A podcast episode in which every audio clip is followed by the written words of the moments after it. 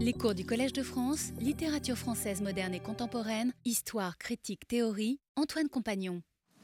Je voudrais d'abord vous rassurer, euh, après euh, la borne, euh, la boue et la voirie, l'écarissage, Montfaucon, le sang, les larves, les carcasses, vous n'aurez plus tellement de raisons de vous évanouir ou de vous trouver mal. Mais je pense que c'est il était très utile de retrouver cet euh, horizon de lecture des poésies de Baudelaire. Ce système de la chiffonnerie est très présent dans le siècle, hein, ce jeu de la boue et de l'or. Donc nous retrouverons la boue dans cette euh, dialectique au cours des euh, séances prochaines. Au coin de la borne, dans la boue, à la voirie, comme, nous l'avons vu dans les dernières euh, trois leçons, trône donc ce chiffonnier qui est un personnage légendaire de Paris, capitale du XIXe siècle, au moins jusqu'à l'invention de la poubelle en 1883. On l'a vu, la révolution industrielle a fait de lui euh, le fournisseur de plusieurs matières premières essentielles. C'est ce que euh, Walter Benjamin résumait lorsqu'il voulait faire entendre l'importance du chiffonnier pour Baudelaire.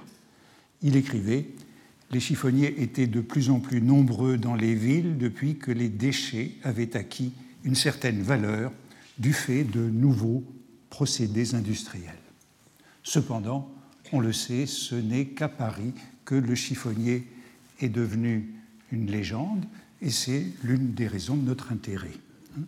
Il est un rouage indispensable de l'activité économique et il s'est imposé comme une figure omniprésente de la vie littéraire, culturelle et artistique dès la Restauration pour triompher sous la monarchie de Juillet.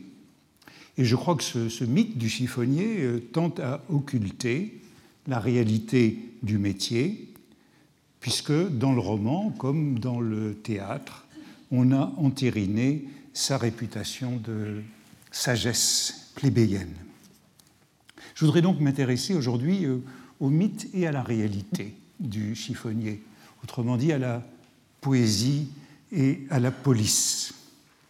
Alphonse Signol, qui était un jeune auteur de vaudeville lié à Alexandre Dumas, et qui s'est fait tuer en juin 1830 dans un duel euh, juste avant la Révolution, venait d'achever un drame intitulé Le chiffonnier, précisément, qu'il avait soumis à Alexandre Dumas et qui a été publié, mais sous la forme d'un roman, d'un gros roman populaire euh, en 1831.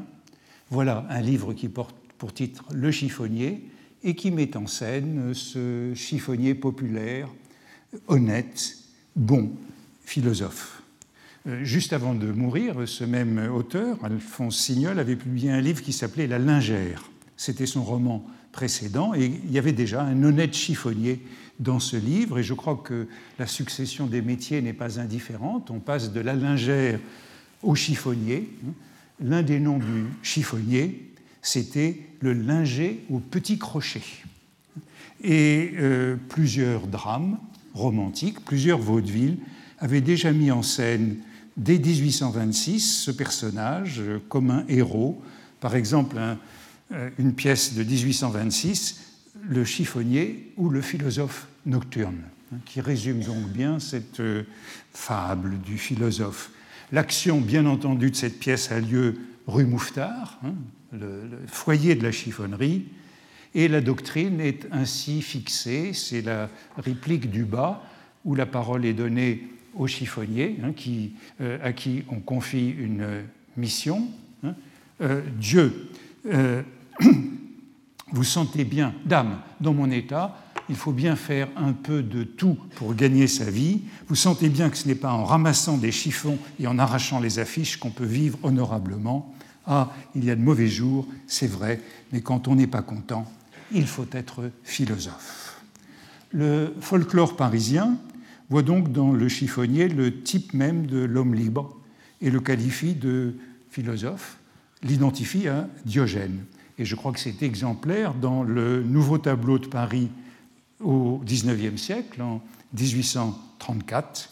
Avant que la profession de chiffonnier fût inventée, Diogène, le cynique, avait aussi porté une lanterne et allait partout cherchant un homme. Le chiffonnier n'est pas si fou que Diogène. Il ne cherche pas un homme, lui, il cherche tout bonnement un vieux chiffon. Il sait que l'un est beaucoup plus facile à trouver que l'autre. Comme l'ancien cynique déambulait dans Athènes avec une lanterne, le chiffonnier vit dehors, se contente de peu. Il est donc toujours comparé à un péripatéticien, à un promeneur solitaire, et il est en effet le modèle de ce rôdeur parisien qui sera l'un des titres envisagés par Baudelaire pour ses petits poèmes en prose, afin de moderniser les rêveries de Rousseau en les rendant plus désagréables. Le chiffonnier philosophe a un modèle exemplaire dans les débuts de la monarchie de juillet, je vous les ai déjà parlé de lui, c'est un certain Liard qui, selon la fable, parlait grec et latin. Et c'est ce que rappelle un historien des mœurs sous Louis-Philippe, journaliste et dessinateur, avait beaucoup contribué à la popularité de Liard ils avaient créé autour de lui une sorte de légende et nous ne pouvons guère savoir aujourd'hui sur quelle part de vérité elle repose. Ce chiffonnier, écrivait l'auteur du Panthéon euh, drôlatique, c'est-à-dire en 1839, est un original dont la figure et la probité sont connues de tout Paris. C'est un homme lettré qui cite Horace et Virgile à tout propos. Il fut pendant longtemps le domestique d'un homme en place qui le traitait plutôt en ami qu'en serviteur. Ce digne maître, sentant approcher sa fin, fit son testament et dit au valet philosophe Je veux désormais que vous soyez à l'abri du besoin, et je vous ai compris dans mon testament pour un legs de 1200 francs de rente. Vous avez eu tort, monsieur, donnez cet argent à ceux qui ne savent pas s'en passer et n'en parlons plus, ou je vous quitte à l'instant. Le maître mort, le valet se fit chiffonnier, et le nouveau Diogène se mit à philosopher dans la rue, une lanterne à la main. Voilà donc le mythe de l'origine de Liard. Et bien entendu, il a été croqué par Traviès en 1832 dans une gravure que je vous ai déjà montrée et que Ségolène Lemaine vous a aussi montrée la semaine dernière. Hein. Liard, chiffonnier philosophe, c'est un portrait qui a beaucoup contribué à sa célébrité. Champfleury, je vous ai dit que nous allons souvent rencontrer Champfleury, qui a parlé de tout, de tous les sujets qui nous intéressent. Champfleury a évidemment connu Liard et il le décrit dans son histoire de la caricature moderne en 1865 en commentant euh, cette euh, caricature de Liard et en la reproduisant en vignette. Ce Liard, sur le compte duquel couraient des légendes bizarres, un sac sur l'épaule, la casquette sur le coin de l'oreille, un bâton noué à la main, passait d'habitude devant le café des variétés, c'est-à-dire qu'il traînait sur les boulevards, récitant quelques distiques latins, et le bruit public en faisait un ancien vaudevilliste nouvel élément de la légende, devenu philosophe, préférait vivre des chiffons de la rue plutôt que des chiffons de l'esprit du jour. Liard, comme Chodruc Duclos, j'aurai l'occasion de revenir à ce personnage sous la Restauration, était utile aux Parisiens. Il est le modèle de l'ermite, à qui il faut toujours un excentrique et à qui il importe peu que l'homme soit en guenille pourvu qu'il sache les porter. De ce côté, le chiffonnier philosophe avait de l'allure, l'œil narquois la bouche railleuse, sachant assez de bribes de Virgile pour étonner les badauds, fier de son portrait, hein, il sait qu'il a été caricaturé, il se promenait avec son crochet et son sac, posant un peu, car les Parisiens se disaient Voilà Liard. Liard n'était évidemment pas le premier chiffonnier philosophe, et la première occurrence de ce mythe, mais je peux peut-être en trouverai euh, tant d'autres auparavant, euh, la première occurrence que j'ai trouvée, c'est bien entendu chez Étienne de Jouy, dont je vous ai déjà parlé. Et c'est dans les débuts de la Restauration, il fait le, portrait d'un chiffonnier qu'il appelle littérateur, rencontré rue de Richelieu. Et ce chiffonnier littérateur parle déjà grec et latin, hein, c'est un topos, collectionne les imprimés et les compile. Mon crochet, dit-il, mon crochet, dit-il, c'est l'instrument de mes études. Euh, et il poursuit le dialogue, je suis philosophe et je n'ai besoin de rien, omnia mecum porto, ce qui est constamment la devise du chiffonnier, commandiable du latin et même du grec. À l'instar de Liard, le philosophe du ruisseau devint donc très rapidement un type, ainsi que l'énonce l'une des monographies du chiffonnier publiées parmi les nombreux tableaux de Paris des années 1840. Et ce qui est intéressant, c'est de voir comment le chiffonnier se sépare de tous les marchands ambulants qui circulent dans Paris et qui jusque-là étaient ses égaux. Euh, c'est en 1844, dans l'un de ses tableaux de Paris, la position du chiffonnier tient essentiellement une place unique. Il est à nul autre pareil. Hein. Il touche le bout de tous les extrêmes. Hein. Les extrêmes se touchent. Il est éternellement suspendu entre le haut et le bas, entre les étoiles et le pavé, entre l'égout et la rêverie. Et on retrouve ce thème de ce chiffonnier carnavalesque euh, dont le double est le roi, constamment. Par la suite, ce portrait de Liard par Traviès, qui a donc été très célèbre, a été souvent reproduit et adapté dans le siècle. En voici une adaptation par euh, Lernaud dans un livre de 1864 sur les célébrités de la rue, qui consacre évidemment un chapitre à Liard, un autre à Chaudruc Duclos.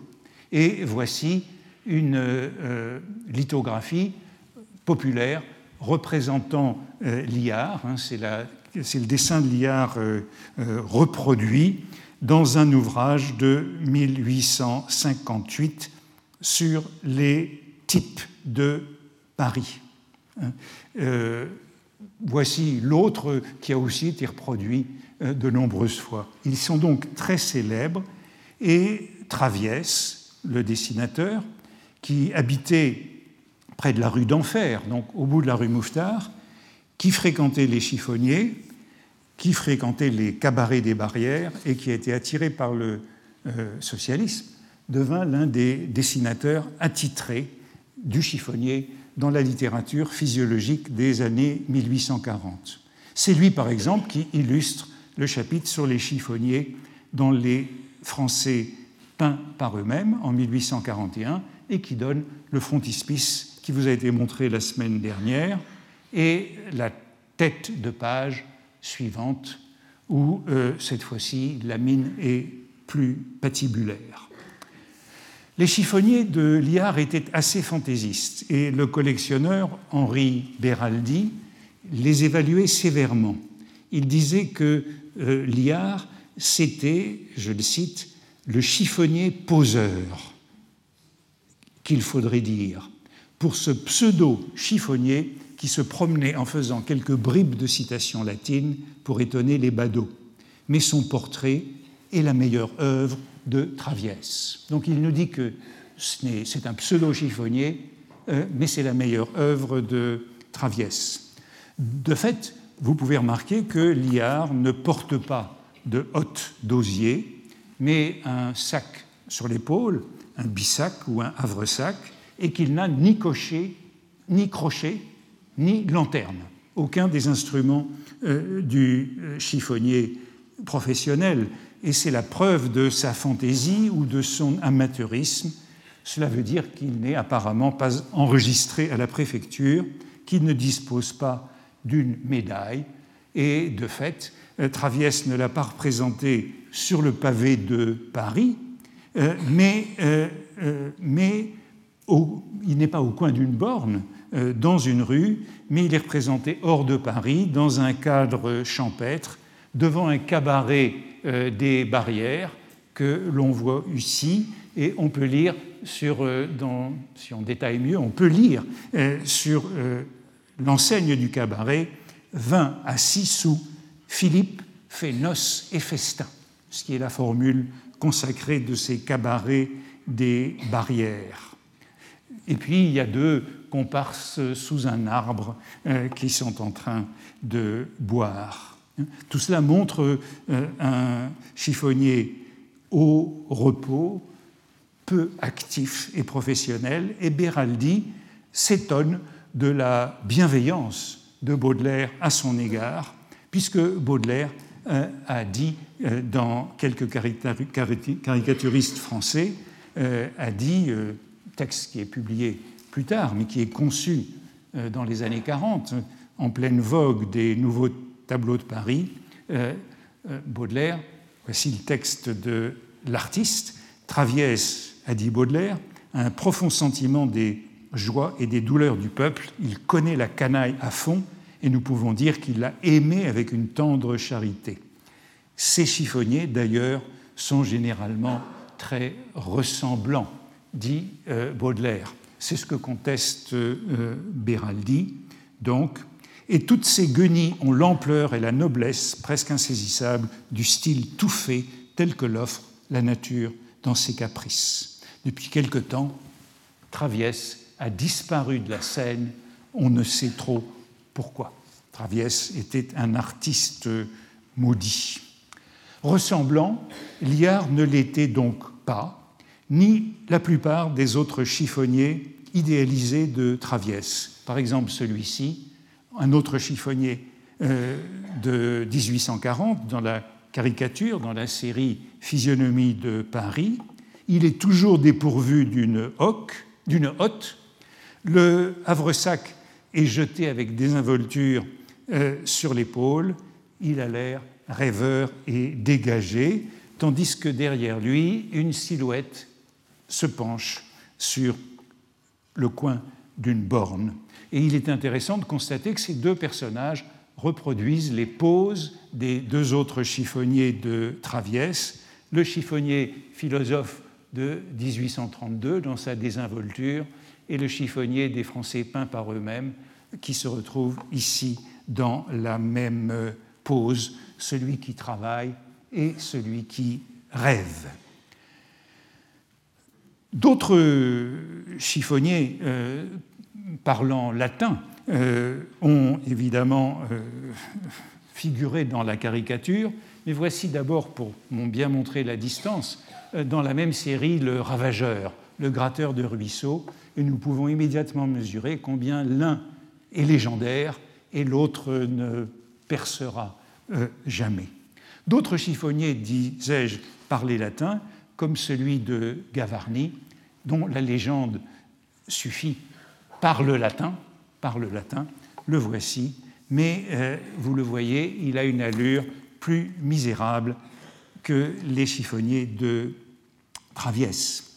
Traviès lui-même devait mourir dans le dénuement, dans la pauvreté, en 1859, la même année que Privat d'Anglemont et un peu dans les mêmes conditions. Privat d'Anglemont, l'ami de Baudelaire, lui-même une sorte de vagabond, bien né en Guadeloupe, mais bohème à Paris, créole insoucieux, esprit aventureux, dit sa nécrologie par Delvaux, qui a écrit comme Mercier des livres avec ses jambes et qui, après tant de nuits passées à errabonder dans la grande cité, est mort à l'hospice dans la plus grande pauvreté. Privat d'Anglemont n'était pas dupe du mythe du chiffonnier. Il est euh, l'un des meilleurs reporters des petits métiers parisiens et des industries inconnues, et s'il relate fidèlement la réputation du philosophe, qui est celle du chiffonnier, il ne dissimule nullement la dure réalité de son labeur. Lorsque vous voyez un de ces braves philosophes des faubourgs portant crânement son cabriolet sur le dos ou une pauvre femme pliée sous son cachemire d'osier, vous ne pouvez vous figurer tout ce que renferment ces hautes plaines. Là se trouvent tous les débris de la création et de l'industrie, vieux os, tessons de verre, peaux d'animaux, chiffons de laine, de linge, de coton et de papier, loques de parures de fête et débris de festin, rogatons de toutes sortes, épaves recueillies sur toutes les côtes de la civilisation. vous voyez qu'il y en a plus ici pour la réalité que pour le mythe. Cabriolet, cachemire d'osier, j'aurai l'occasion de revenir sur ces petits noms burlesques ou héroïques-comiques pour euh, la haute qui l'anoblissent ironiquement, qui jouent encore une fois sur le haut et le bas. Pour la réalité de la chiffonnerie, il vaut mieux faire confiance à la police et à ses auxiliaires. Par exemple, Parent du Châtelet, qui remarquait que parmi les chiffonniers, il y avait un grand nombre de repris de justice et, et parmi les chiffonnières, beaucoup d'anciennes prostituées. Je crois que je l'ai déjà signalé, mais voici son texte. La plupart des chiffonniers ont adopté la coutume des balayeurs et vivent avec d'anciennes prostituées, ce qui ne doit pas surprendre puisque la majeure partie de ces hommes ne sont pas mariés. Nous tenons d'un ancien surveillant de la force, la prison de Paris, qu'il connaissait plus de 20 femmes autrefois filles publiques, faisant elles-mêmes aujourd'hui le métier de chiffonnière au crochet dans les rues de Paris. C'est dans son grand livre sur la prostitution. Sur ce dernier modèle, la chiffonnière ancienne prostituée, nombreuses sont les caricatures représentant avant et après la lorette ou la grisette et la chiffonnière. On sait qu'elles ont en commun d'être des marcheuses ou encore des trotteuses. Par exemple, dans cette gravure d'Henri Valentin, Commencement et fin, qui illustre le chapitre Grisette du tableau de Paris d'Edmond Texier en 1853. À gauche, on voit la grisette jeune, accompagnée d'un homme élégant qui se profile derrière elle. Elle contemple son visage dans un miroir.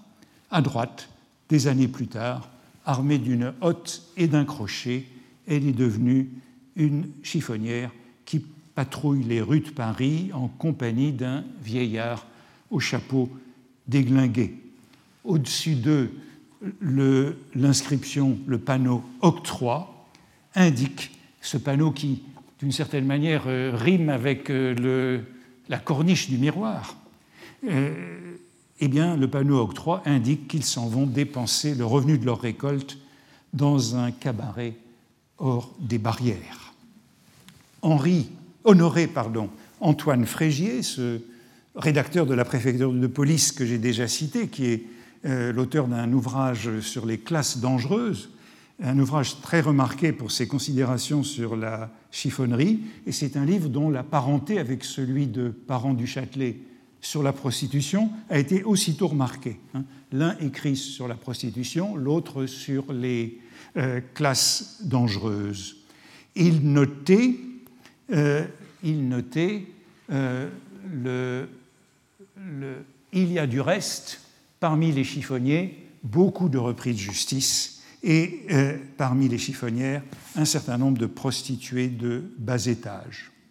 On retrouve exactement la même phrase sans la source chez Alexandre Dumas dans Les Mohicans de Paris, où l'on voit euh, ce que c'est qu'un Mohican pour Alexandre Dumas. Ce sont ces, euh, ces peaux rouges, ces peaux rouges de la place Maubert comme les appelle Alfred Delvaux. Aussi ne faudrait-il pas trop prendre à la lettre cette sagesse proverbiale du chiffonnier. Je crois que la leur attribuer, c'est se donner bonne conscience en prétendant qu'ils ont choisi ce métier. Or, le chiffonnage relève certes d'une activité de petit industriel, mais c'est aussi un commerce de vagabonds et parfois de mouchards. On fait un chiffonnier avec une hotte, un crochet, une lanterne et le premier gueux venu. C'est ce que résume le rédacteur du chapitre chiffonnier dans Les Français peints par eux-mêmes. Mais je crois que c'est encore trop dire, une hotte, un crochet et une lanterne, c'est mettre la barre trop haut, puisque vous l'avez vu, Liard, le chiffonnier philosophe exemplaire ne dispose d'aucun de ces insignes du métier. Berthaud, qui est le, rédacteur de ce chapitre sur le chiffonnier dans les Français peints par eux-mêmes, lui aussi reprend les termes exacts de Frégier, du rédacteur de la police. C'est sa source manifeste. L'extension que l'industrie a prise depuis 30 ans a donné au métier de chiffonnier, qui occupe le dernier de le dernier degré de l'échelle industrielle, une certaine importance. Hommes, femmes, enfants, tous peuvent se livrer aisément à l'exercice de ce métier qui n'exige aucun apprentissage et dont les instruments sont aussi simples que les procédés, une hotte, un crochet et une lanterne. Voilà tout le matériel du chiffonnier. hotte, crochet, lanterne. Ils reviendront souvent. Ces trois articles résument le métier et ils participent aussi au mythe. Ils sont immédiatement revalorisés, poétisés dans de nombreuses appellations métaphoriques. La hotte, vous l'avez déjà entendu, c'est aussi le mannequin d'osier, c'est encore le cabriolet, comme dans la citation de Privat d'Anglement tout à l'heure, ou le paletot d'osier pour l'exaucer, ou encore le cachemire d'osier, de préférence quand il s'agit d'une chiffonnière, mais non pas toujours, rappelant le rôle du cachemire comme bien d'occasion par excellence. Ainsi, on dit que le chiffonnier roule en cabriolet et que la chiffonnière porte son cachemire sur les épaules. Quant au bâton, la canne, terminée par un crochet, il est dénommé otério, 7 ou numéro 7, en raison de sa forme anguleuse.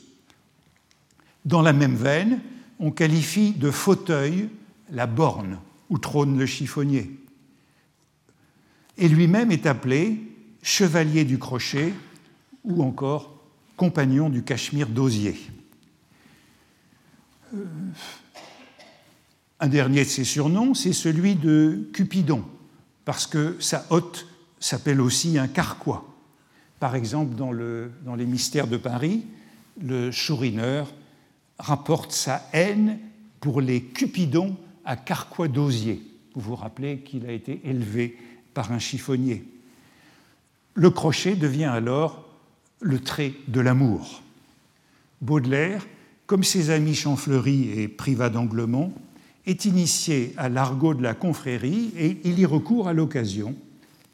Il connaît ce lexique du chiffonnage et je crois qu'il est par exemple présent dans La mort des artistes, poème ancien dont voici l'épreuve corrigée. Combien faut-il de fois secouer mes grelots et baiser ton front bas, morne caricature, pour piquer dans le but de mystique nature, combien au Mont Carquois perdre de javelot.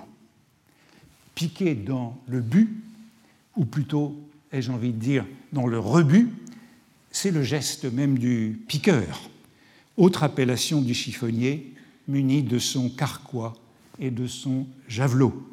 Or, vous vous souvenez que j'ai déjà fait référence à ce poème euh, qui a été publié dans le Messager de l'Assemblée en avril 1851, peu après que Du vin et du hashish est publié dans euh, la même revue, et ces deux textes sont très liés au chiffonnage. J'y ai fait allusion à propos du pétrissage de la fange. Mais c'est un texte qui remonte probablement beaucoup plus tôt aux environs de 1843. Et on lit dans euh, l'ancienne version du messager de l'Assemblée, où le chiffonnage est donc très présent, il faut marcher longtemps et par monts et par vaux, broyer bien des cailloux et crever sa monture, il faut user son corps en d'étranges travaux, pétrir entre ses mains plus d'une fange impure. Marcher longtemps, c'est donc le lot commun de l'artiste et du chiffonnier. Et ici, le pétrissage de la boue le rapproche par ailleurs du sculpteur, qui est le modèle de l'artiste dans ce poème. Mais les métaphores se multiplient, se superposent, puisque tous deux s'apparentent au saltimbanque, ou au bouffon, euh, ici par les euh, grelots, et vous vous souvenez que nous avons déjà rencontré les grelots associés aux chiffonniers, ces grelots du bouffon ou du fou du roi, qui est une doublure du chiffonnier avec qui il partage cette faculté carnavalesque. À la différence du, de l'entreposeur, le chiffonnier en gros, qui est peu pittoresque, ou du placier, de l'emplacé, c'est le chiffonnier quasi sédentarisé que Vallès appelle le majordome de l'ordure, hein, celui qui est lié à une rue, à un quartier, euh, et qui est par exemple représenté dans cette gravure de euh, Daumier. où le chiffonnier, avec son bonnet de coton, répond à l'homme de la rue qui lui dit Ne laissez donc pas votre ami dans cet état-là, ça, mon ami, c'est mon portier. Euh, seul le chiffonnier ambulant, le coureur ou le piqueur est légendaire, a conquis le statut d'un type social légendaire et d'un héros littéraire. Il n'en inquiète pas moins les autorités avec lesquelles ces relations ont toujours été compliquées. Selon l'article chiffonnier du dictionnaire de police de 1835, qui expose les motifs de l'ordonnance de police de 1828 qui réglemente la profession. Et c'est ainsi que la profession est réglementée du temps de Baudelaire. Le chiffonnier ambulant est celui qui ramasse par la ville des chiffons, du papier, des os, des verres cassés, des débris de toutes sortes. Il se livre même souvent au grattage des ruisseaux pour y trouver des pièces de monnaie, des morceaux de fer, etc. Cette profession à laquelle se livrent des individus de la classe la plus infime était, avant le mois de septembre 1828, celui de l'ordonnance de police, exercé à Paris de préférence pendant la nuit au mépris des termes des ordonnances de police de 1701, 1766 et 1777. Le chiffonnier est donc euh, à la limite des classes laborieuses et des classes dangereuses, comme le dit Frégier. Aussi, le préfet de police décida-t-il d'y mettre bon ordre juste avant la fin de la Restauration en 1828, et c'est le dernier paragraphe ici, considérant que des malfaiteurs trompent la surveillance de la police en se munissant, comme les chiffonniers, d'un crochet qui peut, entre leurs mains, devenir un instrument de vol et de meurtre, d'une hotte dans laquelle il leur est facile de cacher les objets volés et d'un falot qui leur sert à reconnaître les localités. Vous voyez que les trois instruments du chiffonnier peuvent se transformer en armes criminelles, hein, euh, le crochet, la hotte et la lanterne, eh bien, le préfet de police euh, euh, formula l'ordonnance du 1er septembre 1828 pour contrôler le chiffonnage et exclure les criminels se travestissant en chiffonnier. Il faut donc qu'il se déclare et se fasse enregistrer. Tout chiffonnier ambulant portera d'une manière apparente une médaille en cuivre de forme ovale qui, sur le vu de la déclaration par lui faite, article 1er et 2e, lui sera délivrée à la préfecture de police où cette déclaration restera déposée. Sur cette médaille seront estampés d'un côté son signalement, de l'autre le numéro sous lequel il est enregistré, les initiales de ses prénoms, son nom et son sobriquet s'il emporte Tous les chiffonniers ont un sobriquet. Il est enjoint aux chiffonniers de faire placer et d'assujettir sur la face extérieure de leur hôte ou mannequin une plaque en tôle de forme ovale peinte en blanc portant en chiffres percés à jour de 54 mm, 2 pouces de hauteur, le numéro de leur enregistrement. L'administration française a toujours aimé ce genre de détails. Ils feront peindre aussi ce numéro en chiffres de la même dimension et de couleur noire sur l'une des vitres de leur lanterne qu'ils tiendront constamment allumées. Vous le voyez, cette ordonnance de 1828 est répressive d'un trafic suspect au lieu de la police, plus qu'elle n'est tolérante d'une entreprise qui est utile à la société. Et l'on verra que cette ordonnance ne sera véritablement jamais respectée, euh, puisque la chiffonnerie est indispensable à beaucoup d'industries, et que sous la monarchie de Juillet et le Second Empire, la balance penchera de l'autre côté que les autorités se montreront plus soucieuses d'inciter à un métier utile.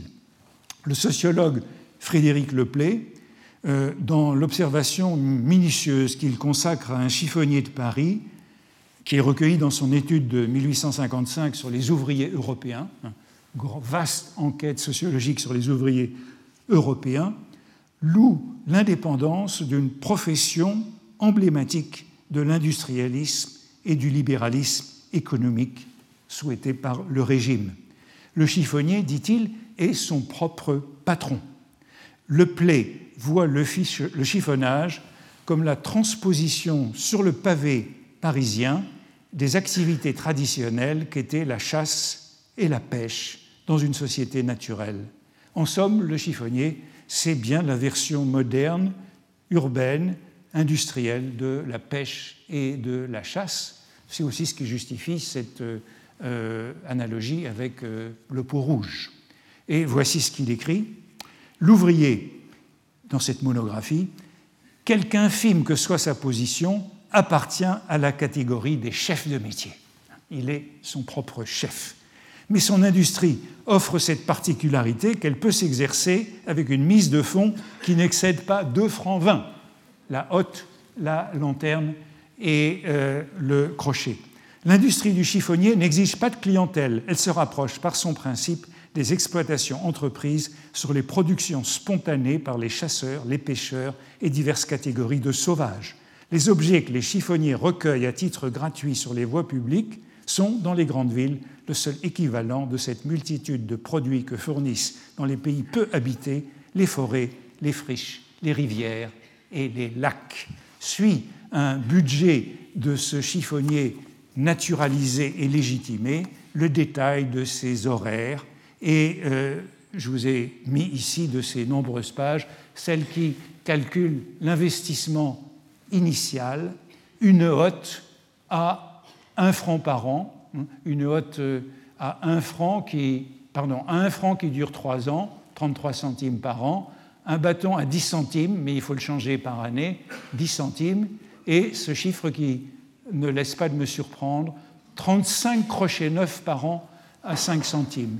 Un chiffonnier, selon le Play, utilise 35 crochets par an, ce qui veut dire que ces chiffonniers n'étaient probablement pas en acier de très bonne qualité. Très différent de ceux qui vous ont été montrés euh, par Ségolène Lemaine la semaine dernière. Il faut ajouter ce que euh, euh, le Play oublie, je ne sais pas pourquoi, la médaille qui valait 2 francs. Il évaluait les recettes euh, les os, les chiffons, le papier, plus le verre, les bouchons, les croûtes de pain vendus pour nourrir les porcs. Dans le cas étudié, euh, qui était un peu particulier, puisqu'il avait affaire à un chiffonnier euh, abstème, buvant peu, le budget pour le vin était modeste, seulement 4 litres par an pour les jours de fête. ce chiffonnier était donc peu représentatif, d'autant plus qu'il était imbu du sentiment religieux. Euh, ce qui ne semble pas avoir été le cas de la corporation dans son ensemble. Ils avaient en effet la réputation de lever le coude, comme le signalait euh, de manière plus réaliste le euh, rédacteur de la préfecture de police. Ils ont ainsi que les ouvriers l'habitude de fréquenter des cabarets et les lieux où l'on débite des liqueurs fortes. Comme eux et plus qu'eux, ils mettent de l'ostentation dans la dépense que cette habitude leur occasionne. L'eau de vie a pour les vieux chiffonniers et surtout pour les vieilles chiffonnières un attrait qu'aucun autre ne peut balancer. Baudelaire, bien sûr, rappellera fortement ce trait dans Le vin des chiffonniers et dans Du vin et du hashish, publié dès 1851. Euh, Le préfet de police, qui était très au fait de cette inclination des chiffonniers, s'avisa en 1828 de leur interdire de déposer leur hôte chez les marchands de vin. Apparemment, ils avaient l'habitude de consigner leur hôte dans les débits de boissons. Euh, il leur fut aussi, c'était l'article 6 de l'ordonnance, il leur fut aussi interdit de circuler avec leur attirail après minuit et avant le jour, horaires qui ne furent jamais respectés pas plus que l'interdiction de déposer leur équipement dans les cabarets, ce que montre cette euh, gravure de Daumier où l'on voit euh, une scène chez Niquet, euh, le grand cabaret des Halles, où les hôtes sont en effet, la chiffonnière a déposé sa hotte contre le mur, un crochet et un chapeau de chiffonnier qui pend tandis qu'on se ravitaille au comptoir. L'ordonnance est peu respectée de même que l'article 11 de l'ordonnance qui interdit aux chiffonniers de se faire accompagner de leurs chiens. Les chiffonniers ont toujours des chiens dans toutes les représentations. Euh, par exemple, dans ce dessin d'Henri Monnier des industriels, euh, le chien entre le chiffonnier et la chiffonnière, ou dans, beaucoup plus tardif, dans ce tableau de 1879 de Raffaelli, où nous avons trois chiffonniers et donc trois chiens. Le chien du chiffonnier, c'était en général un barbet, hein, le barbet qui était aussi le chien du grognard, hein, parce qu'il avait de longues moustaches de grognard. Et euh, il faut ajouter que de nombreux chiffonniers étaient eux-mêmes d'anciens grognards. Malgré les velléités des préfets successifs, la chiffonnerie n'a donc jamais été rigoureusement contrôlée. Peut-être y avait-il de la pitié pour eux, qui n'a pas été pour rien dans cette tolérance, mais il y avait aussi de l'intérêt, car les autorités trouvaient des avantages à consentir quelques facilités à d'anciens repris de justice ou à d'anciennes prostituées sur lesquelles elles disposaient de moyens de pression, si bien qu'elles toléraient le trafic des médailles et le plus souvent laissaient faire. Voici ce qu'on trouve dans un livre tardif sur les chiffonniers, un livre de 1900 de Georges Renaud intitulé Les rois du ruisseau, une sorte d'histoire du chiffonnage au XIXe siècle. L'autorité ne pouvait faire autrement, ne pouvant faire autrement, fermer les yeux. L'indulgence dont elle usait à l'égard des chiffonniers se justifiait, il est vrai, par d'autres considérations. Passant une partie de la nuit dans les rues, fréquentant les bouges et les tavernes, les chiffonniers étaient tout indiqués pour servir d'indicateurs de police. Aussi avait-on concédé des médailles à un certain nombre de forçats libérés pendant longtemps, le mot chiffonnier fut presque synonyme de mouchard. Et croyons-nous, et nous croyons que cela est surtout la cause du mépris que même parmi le peuple, les chiffonniers se sont toujours vus témoigner. Voyez qu'il y a d'un côté la légende dorée du chiffonnier philosophe, liard exemplairement, mais de l'autre, les faits plaident pour l'évidence du chiffonnier espion. Parmi eux se recrutaient donc des auxiliaires de police. Entre chiffonnerie et maintien de l'ordre, la passerelle était ouverte. Ainsi, dans L'âne mort et la femme guillotinée, ce roman de Jules Janin, ce roman noir auquel j'ai déjà fait souvent référence, le geôlier qui a engrosser la petite paysanne pervertie et justement un ancien chiffonnier. Et avant l'exécution de la mère, il se rend à la Bourbe, cette maternité euh, d'enfer. il se rend à la Bourbe afin de s'emparer de l'enfant, qu'il emporte avec une tendresse inattendue dans sa grande hotte. Euh, là aussi, il y a tout un mythe de la grande hotte dans laquelle on emporte l'enfant. Au moins, dis-je à Henriette, ce jeune enfant, c'est le narrateur de l'âne mort qui est prêt à adopter l'enfant avant l'exécution de la mère. La porte s'ouvrit au milieu de ma phrase commencée. Cet enfant est à moi, me dit un homme qui entrait. Je retournai la tête, je reconnus le geôlier de la prison. Il était dans sa nature aussi mais moins hideux que je ne l'avais vu. Je viens chercher mon enfant, dit-il. Je ne veux pas que ce soit l'enfant d'un autre. Si je n'ai plus ma place à lui donner, comme mon père me donna la sienne, on est euh, geôlier de père en fils, il portera ma hotte de chiffonnier. Viens, Henri, dit-il à l'enfant. En même temps, il tirait de sa hotte une serviette blanche en s'approchant de la mère sans la regarder, il saisit l'enfant délicatement. La pauvre créature dormait suspendue au sein de sa mère. Il fallut lui faire violence pour l'arracher de cette place nourricière. La mère se laissait aller. L'enfant fut enveloppé dans la serviette et placé soigneusement dans la hotte. Le vieux chiffonnier était triomphant. Chiffonnier, geôlier. Vous voyez qu'on passe de l'un à l'autre, comme on passe facilement euh, de la grande armée à la chiffonnerie ou du bagne à la chiffonnerie. De la condition trouble du personnage, Baudelaire était lui aussi très conscient, notamment lorsqu'il décrit les rêves de grandeur de son chiffonnier mythomane dans Le vin des chiffonniers, dont voici l'épreuve corrigée. Et sans prendre souci, et sans prendre souci des mouchards, ses sujets, épanche tout son cœur en glorieux projet. On pouvait lire avant la correction, et sans aucun souci des mouchards ténébreux. Nul besoin de recourir ici, à la manière de Walter Benjamin, mais peut-être que Jean Lacoste me dira autre chose tout à l'heure, nul besoin de recourir, comme Walter Benjamin, à une interprétation qui sauve Baudelaire de ses tendances réactionnaires pour expliquer la présence de ces mouchards dans le poème. Voici ce que Benjamin écrit. L'allusion aux mouchards indique que le chiffonnier rêve qu'il revient du combat sur les barricades. C'est ce qu'affirme Benjamin, sans que rien dans le poème ne justifie cette conjecture, et alors que la réputation des chiffonniers, piétons invétérés, fréquents repris de justice, était plutôt de fournir des auxiliaires et des indicateurs tout trouvés à la police. C'était un fait établi qui d'ailleurs allait de soi.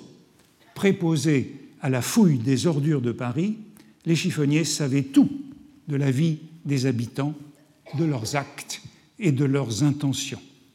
De nombreux témoignages existent sur l'affinité du chiffonnier et du mouchard, explicitement assumés, par exemple dans les Français peints par eux-mêmes, qui lient tous les aspects du mythe. Mais je ne soulignerai que la fin du texte. S'ils ne trouvent plus, ils espèrent toujours trouver un trésor, une cuillère d'argent dans un fumier, hein, mythe que j'ai déjà évoqué. S'il n'y avait pas cet espoir constant de trouver un trésor, ils se feraient voleurs, assassins, mouchards, que sais-je.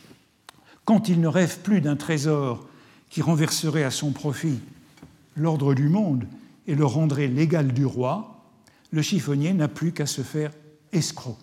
C'était souvent d'ailleurs son état dans le passé, ou bien mouchard. L'association du chiffonnier et de l'indicateur de police survivra très longtemps dans les esprits, bien au-delà de la grande époque du chiffonnage. Souvenez-vous du film de Marcel Carnet, Les enfants du paradis, sur un scénario de Prévert, film tourné en 1943 et 1944.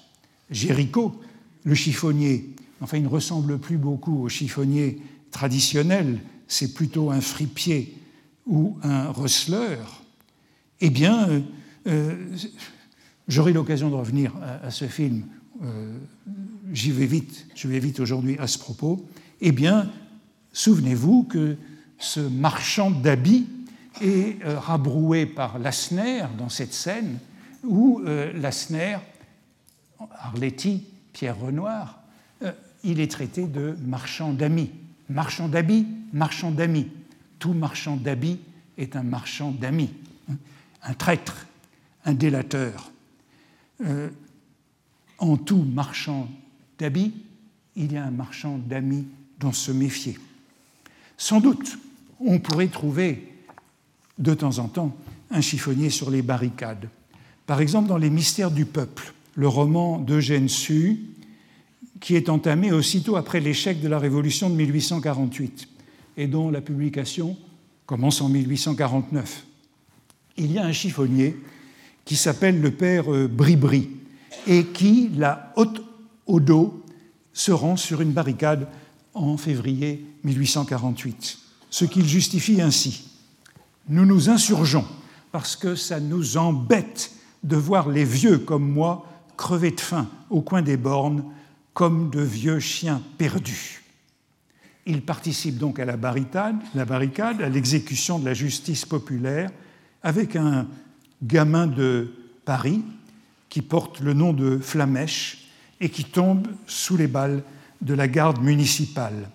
Le père Bribri est blessé et il se retrouve à l'ambulance avec un sergent de la garde municipale qui a lui aussi été blessé et avec lequel ils fraternisent. Ils échangeaient des coups de feu deux heures plus tôt, mais le sergent euh, s'avoue tout de même partisan de la République. On a là donc un rare exemple de d'écuménisme et de réconciliation un peu idéaliste.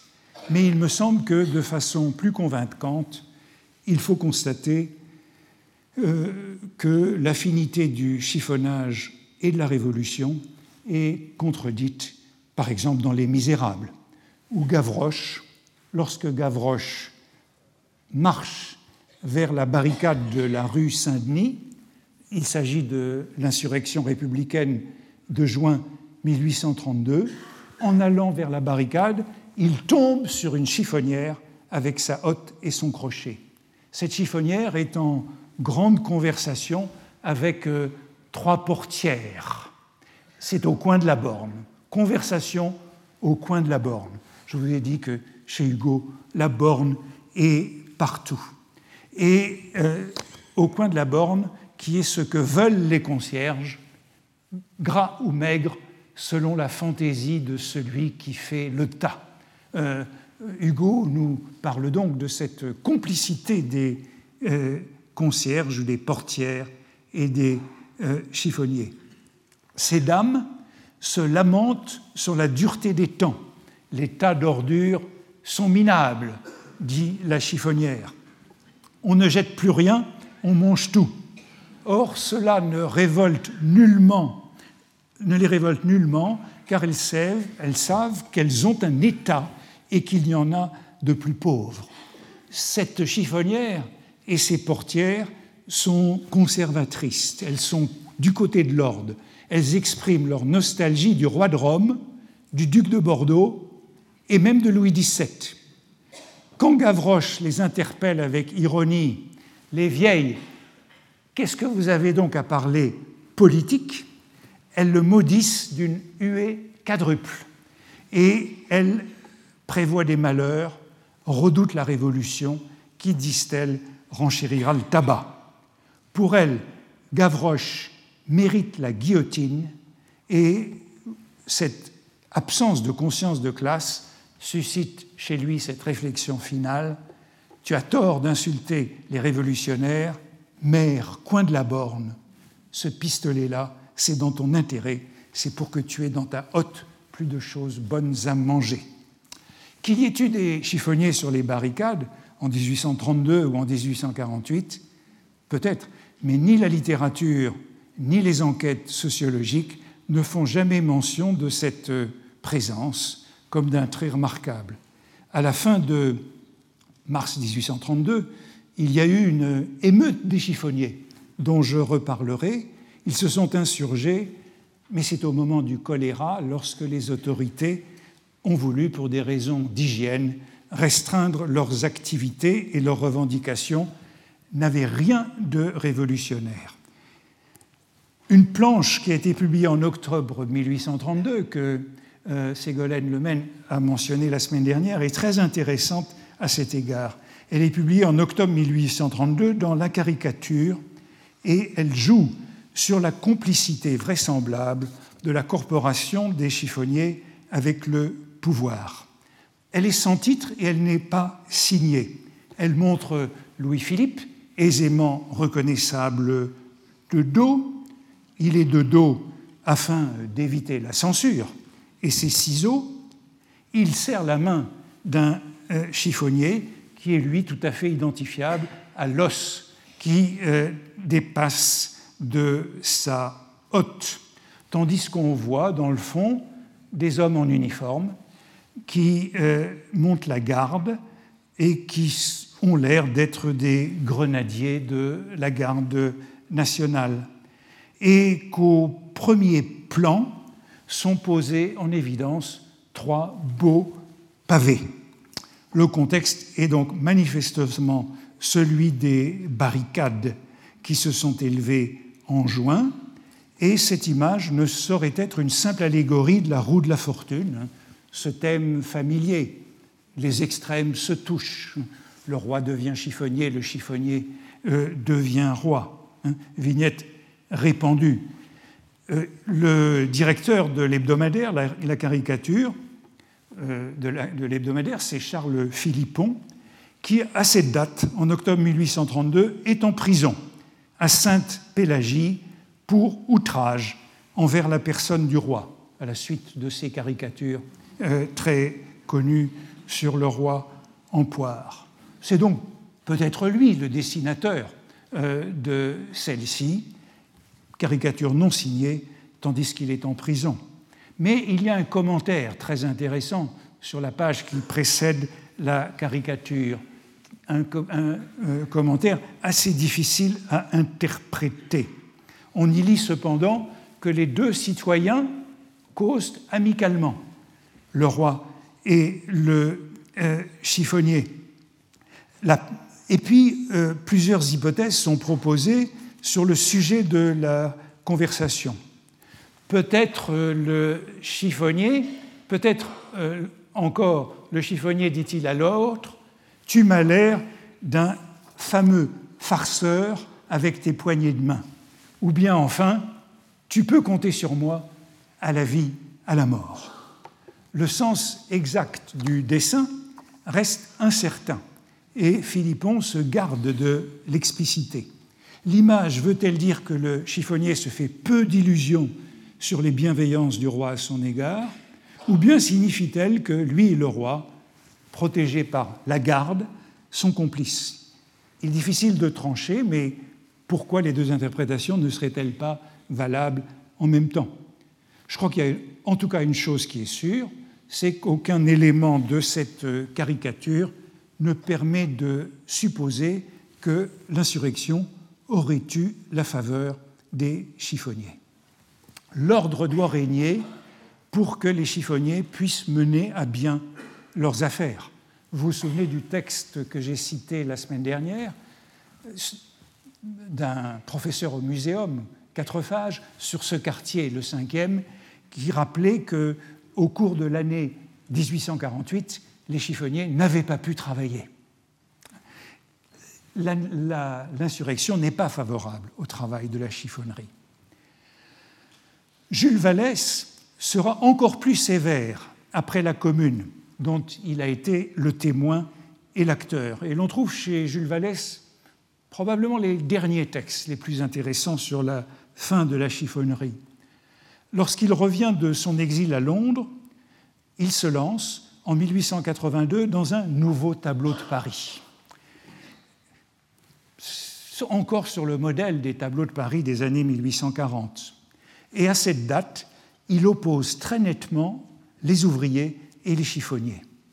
Il faut dire qu'à ce moment-là, les chiffonniers ont quitté le centre de Paris ils sont euh, dans la zone, dans le quartier qui s'appelle la route de la révolte, qui en gros va de la porte Maillot à la porte de Clichy. C'est là qu'ils se trouvent.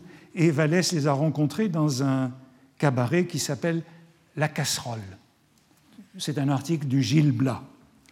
Au soir d'émeute, la casserole est pleine. Ils sont remontés des faubourgs le soir après la bataille, la hotte bourrée jusqu'à la gueule de loques sanglantes, de balles mortes, toutes choses qui valent cher. Pendant que les combattants pensent leurs blessures et boivent de l'eau derrière les barricades, les chineurs demandent de sel à deux sous au guichet de leur assommoir. Là, on ne connaît pas de drapeau. Et euh,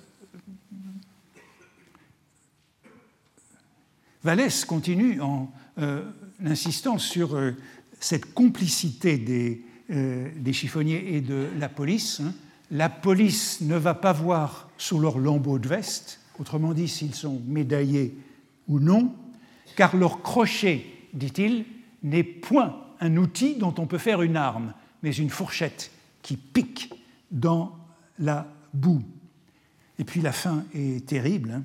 Euh, d'autres pauvres saisiront un clairon et souffleront la Marseillaise, le chiffonnier l'arrachera s'il le faut aux lèvres d'un mort, le jettera, tordu et sanglant dans sa hotte, puis avec l'argent qu'il en tirera, reprendra le chemin de la casserole. Vous voyez que pour cet ancien communard, euh, il n'y a aucune tendresse pour le chiffonnier, et Vallès n'a pas choisi son assommoir par hasard, puisque l'on sait qu'une casserole, en argot, c'est aussi un indicateur de casser, sans doute casser du sucre sûr.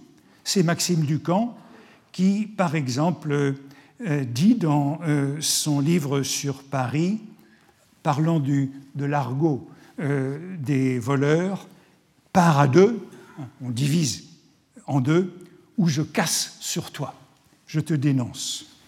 La casserole, c'est donc le lieu par excellence, l'enseigne idéale d'un repère de mouchards. L'animosité de la classe ouvrière pour la chiffonnerie est encore attestée par un mot euh, que je trouve chez Maxime Ducamp et qui me paraît très séduisant. C'est celui d'un gamin du faubourg Saint-Antoine, alors que passe dans la rue la voiture d'une fille fort célèbre et d'une élégance provocante le jour de l'inauguration de Vincennes, des courses de Vincennes, une fille fort célèbre à Paris, seule dans une voiture conduite à la Daumont. Voiture à la Daumont, ça a au moins quatre ou six chevaux, hein, grand signe de richesse, euh, s'engagea dans le faubourg Saint-Antoine. C'était un dimanche, la population ouvrière, debout sur les trottoirs, regardait le défilé. À la vue de cette femme d'une élégance provocante et outrée, on murmura, on se réunit autour de la voiture, qui bientôt fut forcée de s'arrêter. Les colibés et même les projectiles commençaient à pleuvoir. Un gamin se jeta au milieu des rassemblements et s'écria Laissez passer les chiffonnières de l'avenir. La foule s'écarta en huant la fille qui reprit sa route. Je crois qu'on peut terminer sur ce beau témoignage de l'animosité qui règne entre le faubourg Saint-Antoine, le quartier ouvrier de Paris, et le faubourg euh, Saint-Marcel, qui est le royaume de la chiffonnerie, à laquelle euh, mène inexorablement la prostitution aux yeux des prolétaires parisiens comme des statisticiens de la préfecture. Merci. Retrouvez tous les contenus du Collège de France sur www.colège-2-france.fr.